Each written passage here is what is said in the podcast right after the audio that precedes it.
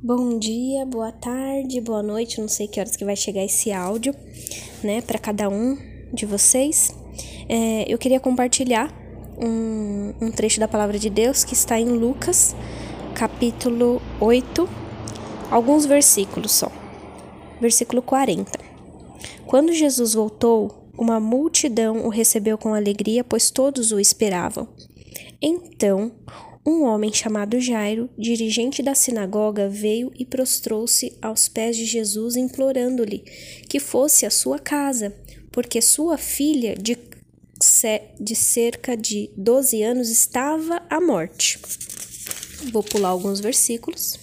Versículo 49. Enquanto Jesus ainda estava falando, chegou alguém da casa de Jairo o dirigente da sinagoga disse: Sua filha morreu. Não incomode mais o mestre. Ouvindo isso, Jesus disse a Jairo: Não tenha medo, tão somente creia, e ela será curada. Quando chegou à casa de Jairo, não, não deixou ninguém entrar com ele, exceto Pedro, João, Tiago e o pai e a mãe da criança. Enquanto isso, todo o povo estava se lamentando e chorando por ela. Não chorem, disse Jesus. Ela não está morta, mas dorme. Todos começaram a rir dele, pois sabiam que ela estava morta. Mas ele a tomou pela mão e disse: Menina, levante-se. O espírito dela voltou e ela se levantou imediatamente. Então Jesus lhes ordenou que lhe dessem de comer. Os pais dela ficaram maravilhados, mas ele lhes ordenou que não contassem a ninguém o que tinha acontecido.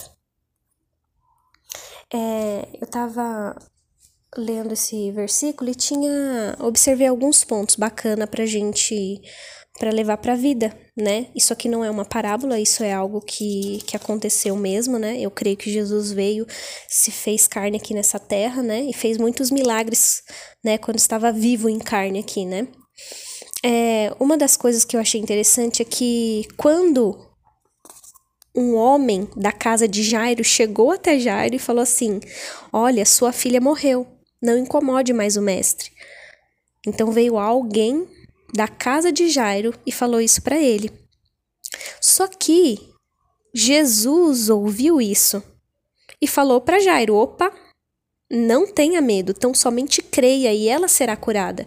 Algo interessante de falar nesse versículo 49 e o 50 mesmo que alguém venha para nos afrontar ou para dizer que não vai acontecer o seu projeto, é, sua, sua família não vai mais dar certo, seus sonhos não vão mais dar certo, sua faculdade não vai dar certo, você não vai conseguir, né? Seus filhos não vão dar certo, é, e tantas outras coisas. Sua vida profissional não vai dar certo, né? Ou essa doença que você tem vai ser para toda eternidade, você, você vai viver com ela até morrer né?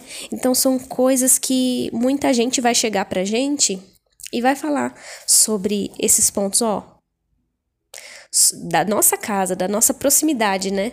Porque uma coisa é ouvir essas coisas negativas de alguém que a gente não conhece, porque a gente olha para a pessoa que a gente não conhece e fala assim: quem é você, né?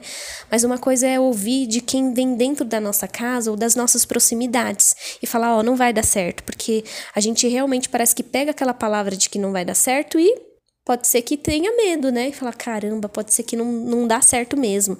Eu confio nessas pessoas, porque são da minha proximidade.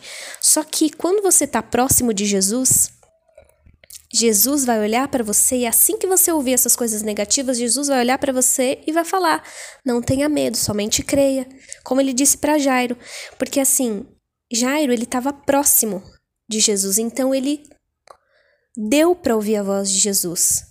Caso Jairo, naquela multidão, não estivesse próximo de Jesus, estivesse longe, talvez Jesus não escutaria aquilo que o, o, o, o o dirigente da sinagoga, né, falou aquilo para Jairo, talvez Jesus não tivesse escutado aquele cara falando isso, essa palavra negativa para Jairo.